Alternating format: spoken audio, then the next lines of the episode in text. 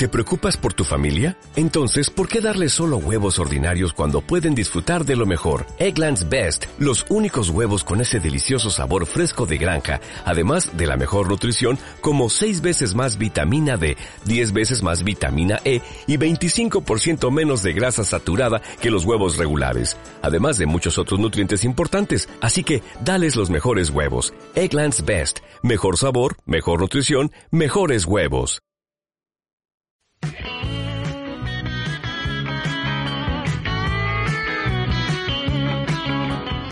Real Betis Podcast, tu podcast en verde y blanco, con Javier de Aro.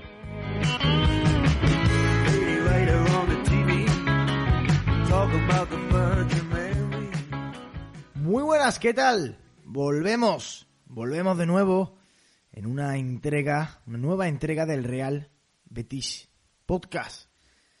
Desgraciadamente, en el último mes hemos tenido algunos problemas con la mesa de sonido. De hecho, en el último podcast hemos recibido un comentario sobre este tema. Aclarar que ya estamos de vuelta y que los problemas ya se han solucionado. Un conector al micrófono hacía de las suyas, también un problemilla con la mesa ha sido uh, un poco los causantes, pero vamos, que detectado el problema ya está todo solucionado. Así que volviendo al podcast, saludamos al incombustible Paco, ¿qué tal? Bueno, Javier, hoy con otros ánimos y bueno, como agua de mayo nos ha llegado esta victoria. Qué maravilla, por fin, por fin hemos conseguido ganar. Y es que la última victoria era del 19 de enero contra la Real Sociedad. Desde entonces, eh, Varapalo en Copa del Rey, Rayo Vallecano 2, Betis 2, Getafe 1, Betis 0, Eibar 1, Betis 1, Betis 2, Barcelona 3, Leganés 0, Betis 0, Betis 3, Mallorca 3, Valencia 2, Betis 1, hasta el 2 a 1 del Betis 2, Real Madrid 1, que manda narices manda huevos, como eh, se titula el podcast, mm, que, tengamos que tenga que ser contra el eh, titularísimo de, liga que es el, Real Madrid. Bueno, fue ya que debido a esa derrota, pues bueno, no perdió liderato y, echamos una, una manita a, a Setién, otra más. Y en el que, en fin, en este podcast ahondaremos más en la victoria verde y blanca frente al Club Merengue, pero antes, como siempre digo, no olviden suscribirse a nuestro iBox, Spotify, Apple Podcast, donde más les guste escucharnos, y seguirnos en nuestro Twitter, arroba Betty Podcast y más dirección. ¡Comenzamos!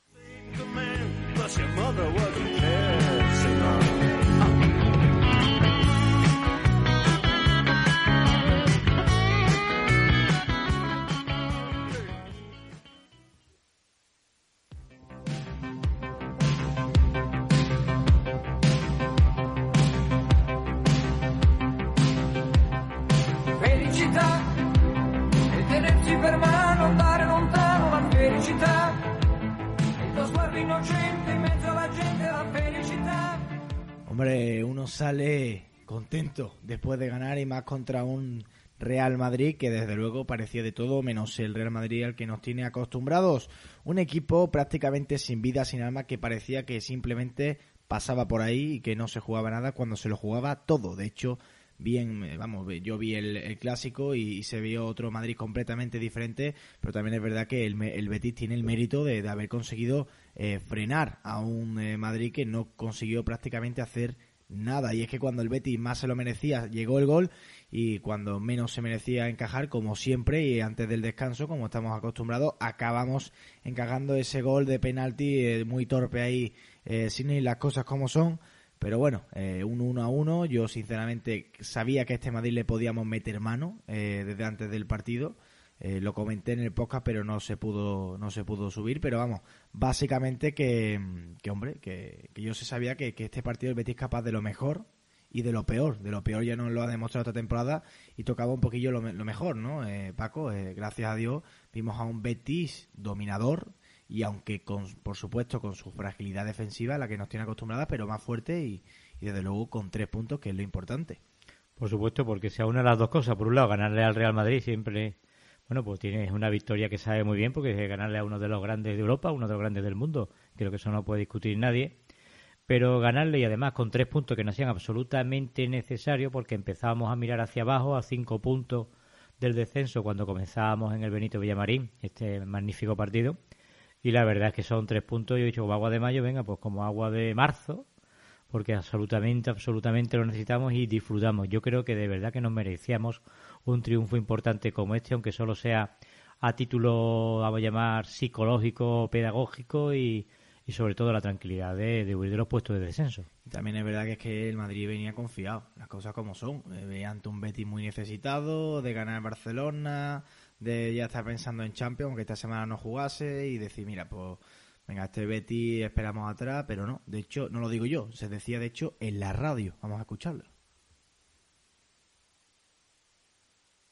Va a ganar el Madrid. Valverde o Mariano van a meter el gol. Ahí lo ha dicho.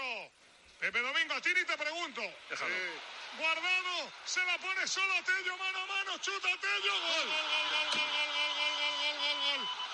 Gol del Betis.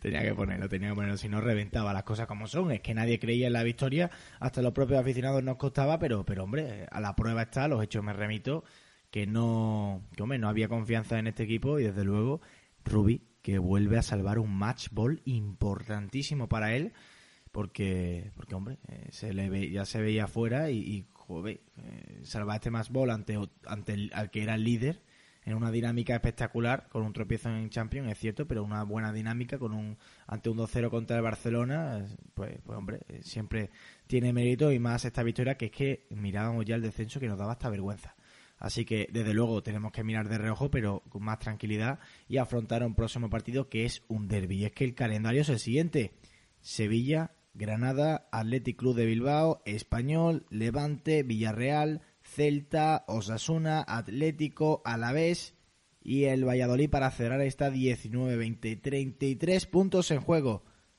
Primero de todo. ¿Es posible? Mm, no. No quiero, o sea, me, cuesta, pues ser optimista de naturaleza.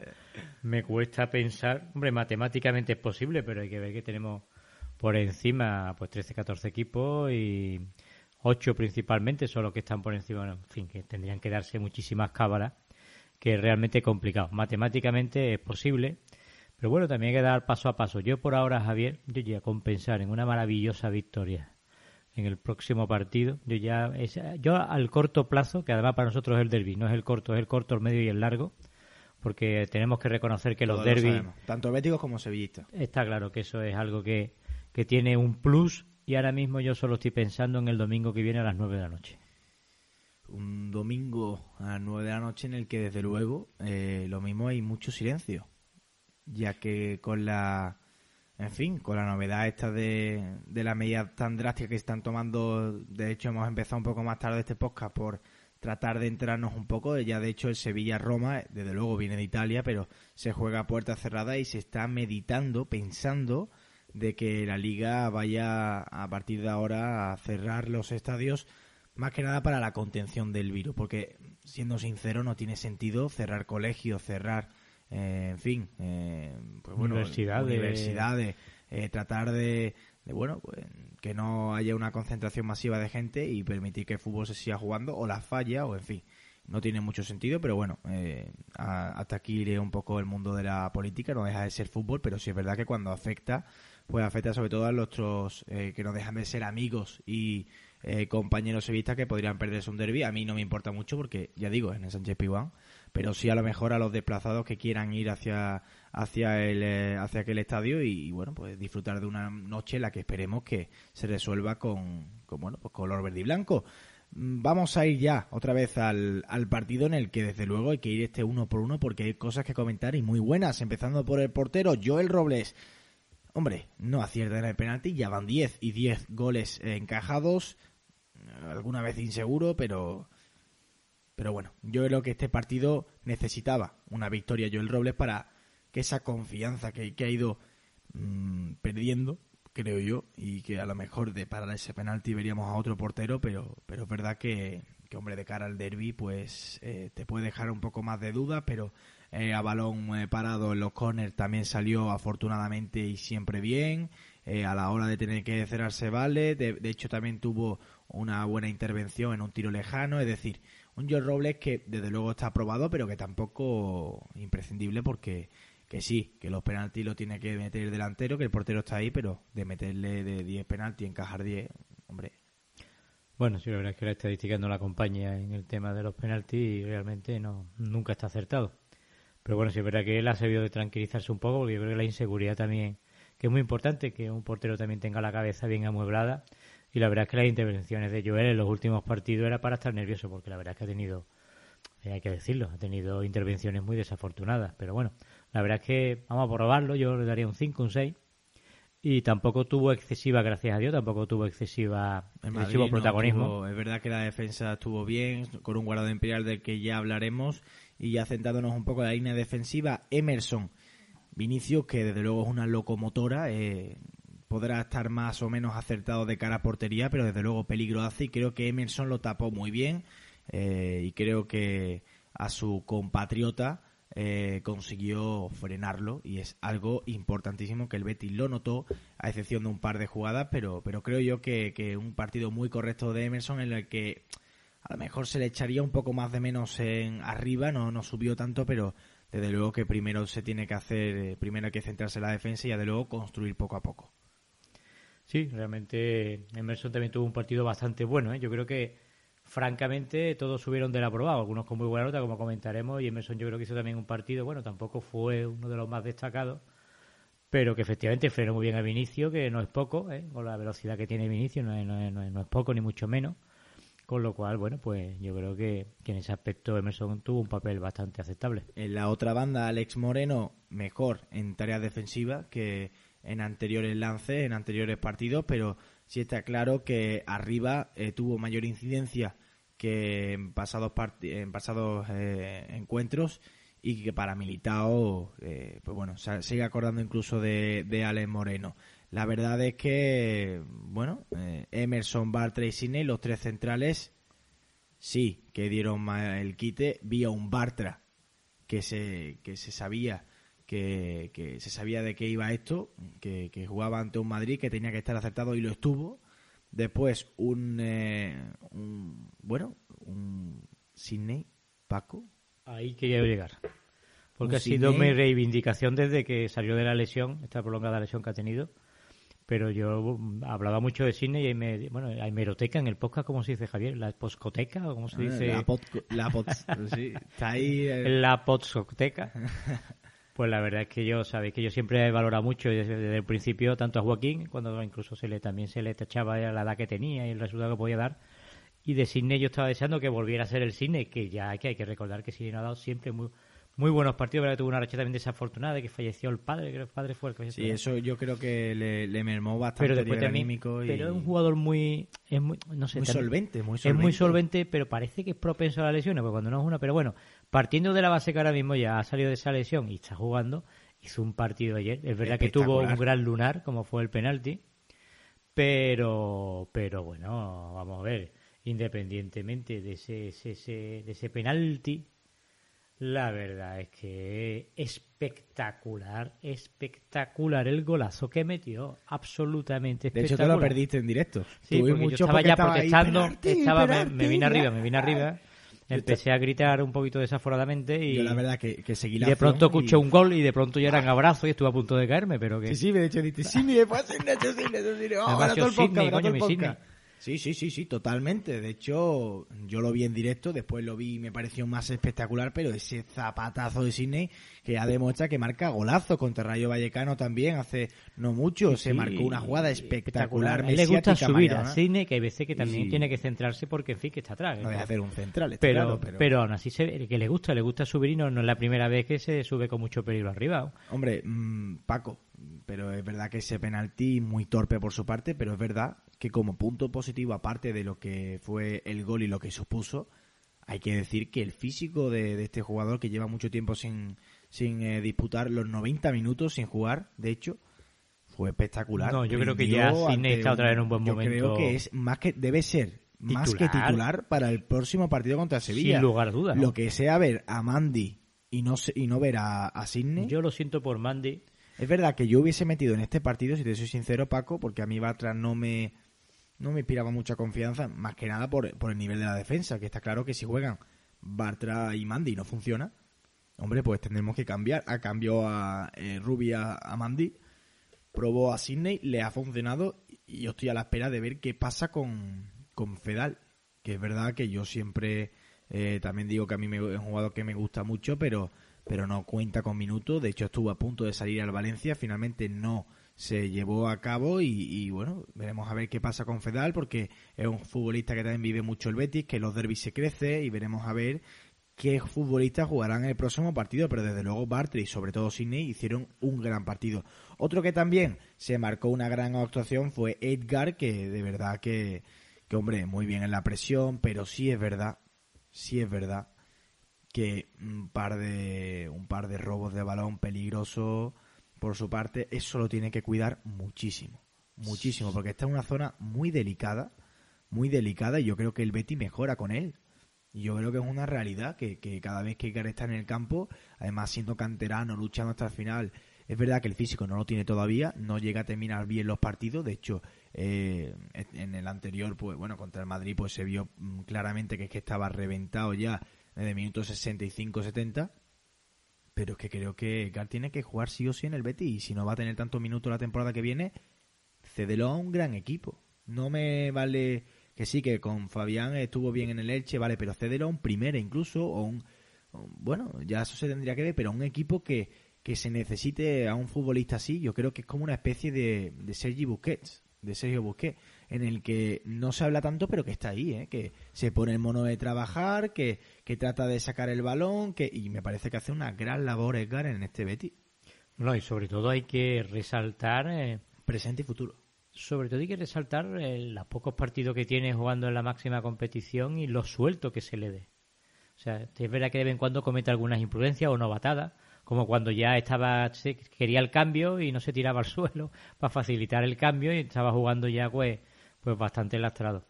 Pero sí es verdad que Edgar es, tiene un partido muy muy completo, muy completo, le pondré un notable y la verdad es que para los partidos que tiene y la experiencia que tiene, yo creo que tiene una proyección exponencial espectacular.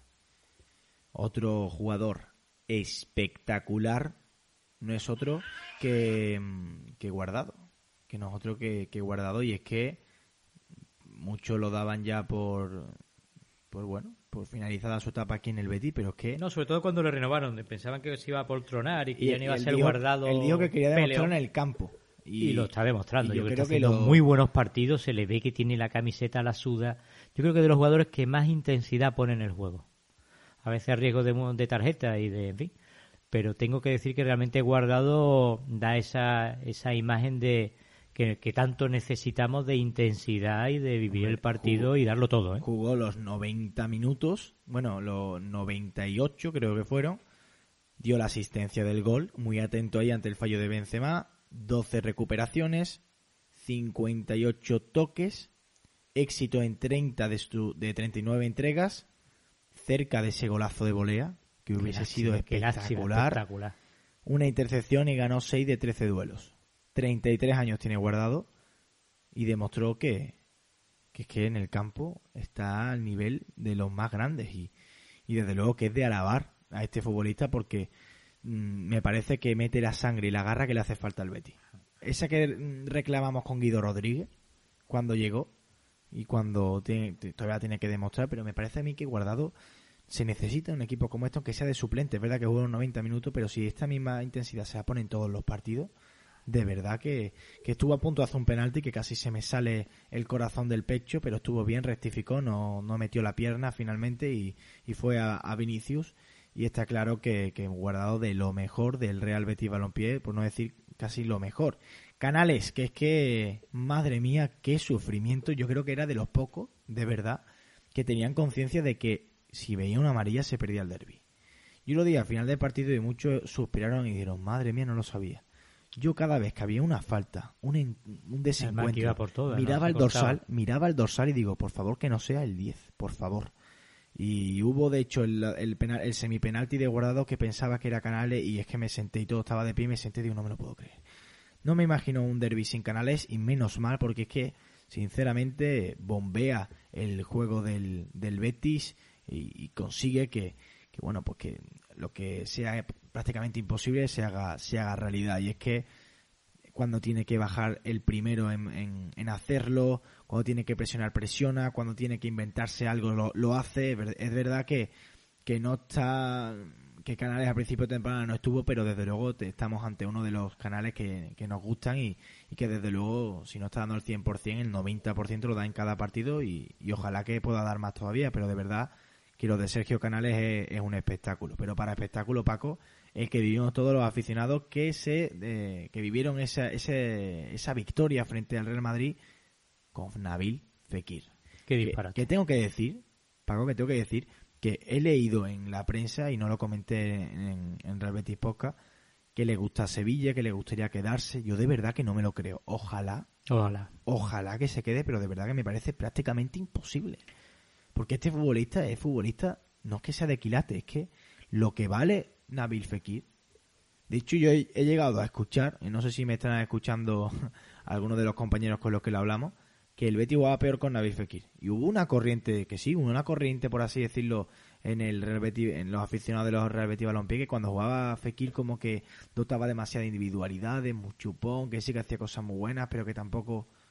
Bueno, me parece a mí que partidos como este demuestran que el Betis sin Nabil Fekir pierde mucho, no muchísimo. Y es que, desde luego que no sé si el MVP porque No, guardó también, Fekir, pero... Yo creo que sí, ¿no? Lo puede precisamente. Pero es que él solo pudo con todo el Madrid. O sea, la jugada esa que, que brutal. creo que le hizo a, a Militao, Brutal. ese que, que no es que sea una jugada que hace cualquiera, que se puede marcar Vinicio, que sale después en toda la prensa de wow, increíble, y no llega a nada. No, no, es que se plantó solo prácticamente en, en un 2 para 3, eh, creo que fue, y que, bueno, se la dio a Canales y, y acabó creo que en la volea de guardado, si no me recu- no recuerdo mal o no me acuerdo muy bien, pero que pero que estuvo bien y, y creo que es importante, Paco, tener a, a Nabil Fekir entre nosotros y que ojalá de verdad lo cuidemos. Y, Yo, y si te quede. parece, voy a dar una de cal y una de arena. Porque, Cuéntame. Vamos a ver. Fekir es otro nivel. O sea, es que lo que nos gusta el fútbol y hemos visto muchos partidos, que seguro que, que son nuestros oyentes y se, se pueden identificar con lo que voy a decir, porque la coge Fekir y es otro nivel. Es que hace cosas que tú no te lo esperas. Es como decir, este jugador parece que está. Es, otro nivel. Yo creo que Fekir junto con Canales son dos jugadores que marcan la diferencia. Pero es que lo de Fekir es un auténtico disparate. Dicho eso, ¿qué es lo que pasa? Que también mm, me toca un poquito el alma que claro, que estos jugadores que son seres humanos y quizá nosotros a lo mejor hacíamos, bueno, pues a lo mejor una conducta parecida. Pero claro, es que también que se quieran, digamos, entre comillas, se vienen arriba con partidos como el Real Madrid, que digo que es lógico y es humano, pero que yo creo que también la distinción del, del profesional es el que esa misma entrega que hemos visto a un Fekir, a un Canale, a un Guardado, me pregunto yo, si hubiéramos jugado en el español, tiene la misma intensidad y la misma gana. Entonces también yo me lo planteo al final, y yo que soy de los más felices del mundo, y sobre todo ganándole al líder, al Real Madrid, y el partidazo que... Pero yo me pregunto, con estos miembros y esta plantilla, partidos que hemos perdido, que mejor no acordarse, ¿no parece que la falta esa intensidad y esa gana, que claro que con el Madrid es muy fácil, porque es un gran escaparate, Y están motivados los jugadores. estás motivado, y eso me toca un poquito el alma, porque yo a lo mejor, bueno, que yo soy feliz ahora mismo habiéndole ganado al Madrid y la que hemos montado a nivel nacional y el buen fútbol que hizo el Betis. Que por cierto, a nivel nacional parece que el Betis no jugó y que el Madrid era un equipo nefasto. Pero bueno, yo también hay que pararse en esto. Yo creo que lo que realmente distingue un equipo para estar arriba es que se juegue con la intensidad y la gana con el Madrid, con el Español, con el Osasuna, Mallorca, Que sí, que sí. Levante. Es que lo que no sé es si... Y yo creo que eso es porque también nos venimos arriba y Fekir partidazo, Canales partidazo, Guardado A partidazo. ver, es verdad que Canales lleva haciendo partidazos muchos partidos, Cierto, pero él Canales solo no quizá- puede con Canales todo. quizás son de los que también son Y jugadores. Guardado yo creo no, que y Fekir yo creo que también se ha entregado mucho. Lo Pero que bueno, pasa es que no todo el equipo tira. no pero todo el cuando equipo tira. todo el equipo, yo creo que a ninguno le podemos poner un 5. Pero de verdad, Canales decía en rueda de prensa, en zona mixta, eh, que es que le da coraje porque mm, piensa que han jugado igual en los anteriores partidos en este. Yo sinceramente creo que cuando el Betis atraviesa una dinámica tan negativa como la que estamos atravesando no le salen las cosas. Y creo yo que por supuesto hay que mejorar. Pero desde luego es que la, culpa de todo incide en la defensa y en fallos individuales, no colectivos. Cuando tú tienes a un tío, que es el portero, y te tiran un balón centra- centradito más o menos, y se te le deja escapar, y eso supone el 3-3 contra Mallorca, si ese tiro lo bloca, nos llevamos los tres puntos. Es decir, pequeños fallos que se convierten en grandes obstáculos para el equipo a la hora de llevarse, no uno, los tres puntos contra el Valencia. Contra Valencia el Betis, dime que no jugó bien porque yo estuve en Mestalla y No, vi al no, Betis también jugar fue bien. muy buen partido. Pero es que, ¿qué quieres que te diga? Es que en la defensa no, no empuja a Gameiro, que sí, que se saca un golazo, pero acaba metiéndola donde la tiene que meter. Y al final, después, en otra jugada, que el Betis se da otro, otro error en la defensa y otro gol. Pero es que a lo mejor con el- las ganas, intensidad y motivación, esos menos. errores de defensa no se producen. Se producen cuando hay desmotivación, cuando no hay tanto escaparate, cuando, en fin, no sé, Javier, que, que yo me debato en todo lo que va de temporada. Si tenemos muy una plantilla, como así pienso, para estar arriba, y hay culpa de la dirección deportiva en cuanto a ese entrenador que no es capaz de infundir esos ánimos, esa intensidad, o que nos impone en el vestuario, no lo sé.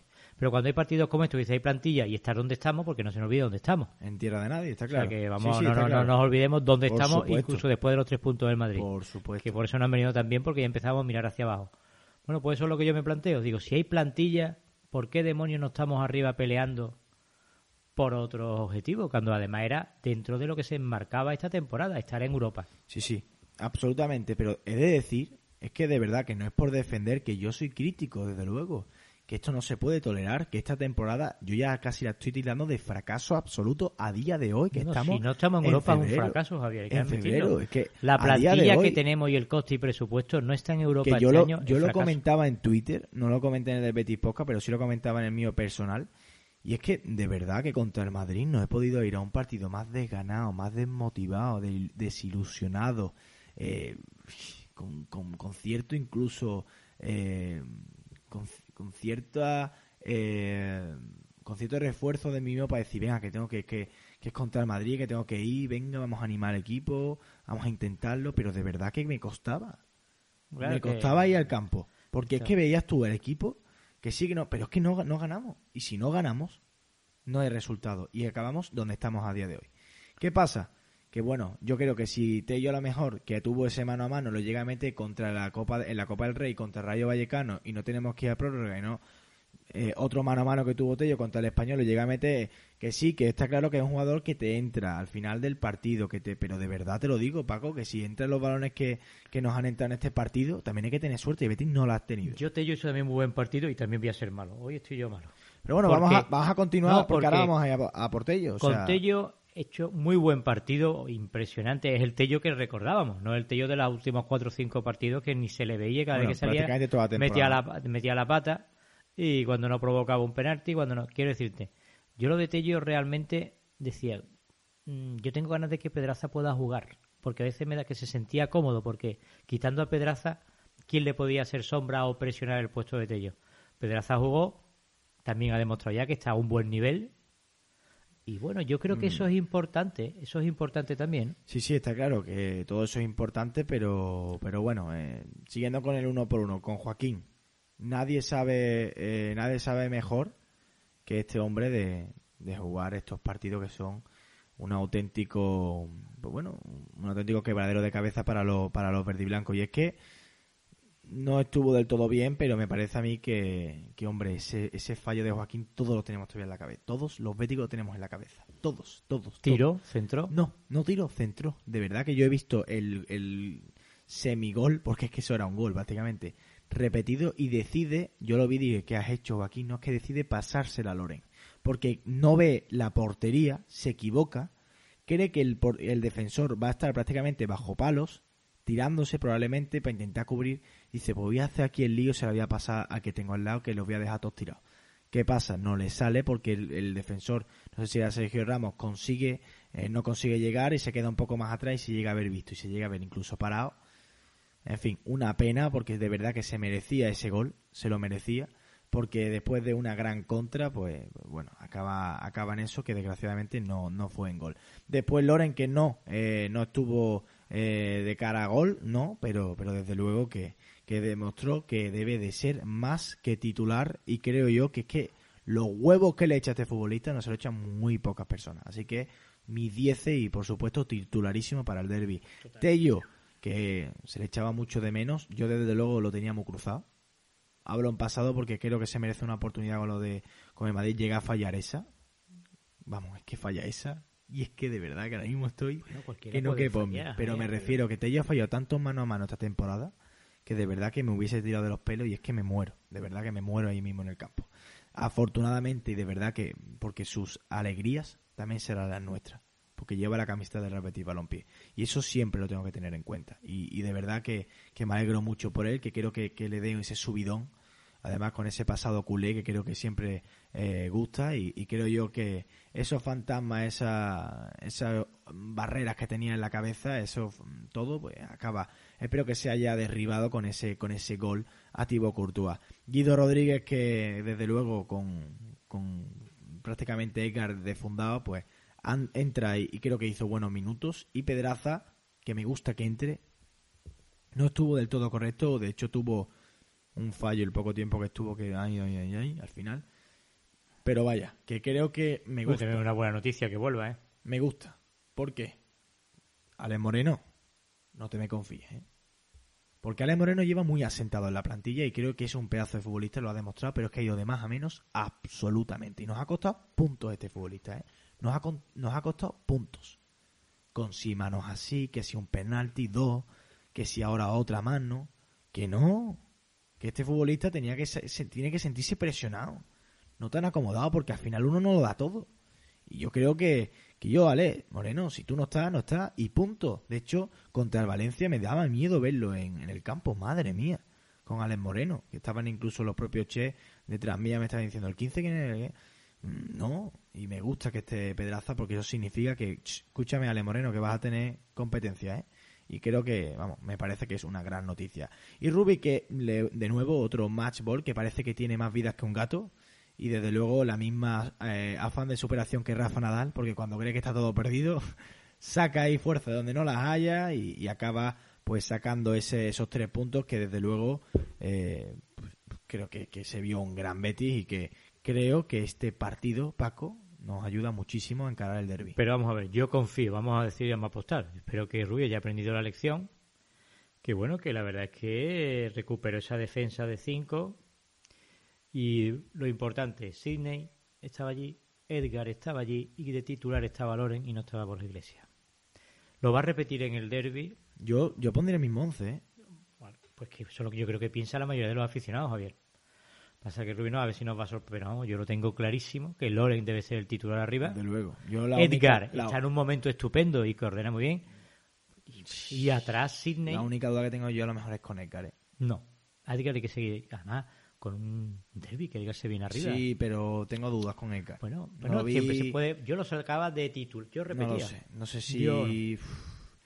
Tengo dudas, la verdad, pero eso ya lo hablaremos para la previa, que a ver si conseguimos eh, esta semana que estemos los dos. Yo la grabo sí o sí, pero bueno, me gustaría contar con tu participación. Yo lo intento en la medida que me deje. A ver, a ver qué tal, a ver cómo va y, y básicamente pues hasta aquí este podcast, hasta aquí este análisis, hasta aquí esta victoria, gracias a Dios, gracias Betty, porque desde luego que esta semana ya de cara al derby, perdiendo de verdad que hubiese sido todo un martirio. Así que veremos a ver qué acaba pasando. Nos vamos a escuchar muy prontito para, para esa previa contra el eh, Sevilla Fútbol Club. Y, y, nada, Paco, muchas gracias a ti por gracias estar a ti, aquí Javier, con nosotros. Gracias a ti, un placer. Por eh, entretenernos, animarnos y desde luego darnos ese punto crítico como, como siempre da. Y eh, básicamente, pues bueno, eh, vamos, a, vamos a animarnos que esta semana hay derby y hay que ganarlo sea como sea para tratar de seguir sumando puntos y aunque no consigamos esos puestos europeos que todos vemos tan complicado y me parece a mí que es algo prácticamente imposible hasta que las matemáticas no sí las matemáticas pero vamos que lo veo muy complicado pues vamos a acabar y vamos a, a, morir aunque sea en la orilla y de manera decente así y a que ganar al eterno rival que todo hay que decir siempre es una alegría así Ahí que vamos estamos. a escucharnos ya la próximo, en el próximo podcast en la previa del Sevilla Fútbol Club Real Betis Balompié y hasta entonces.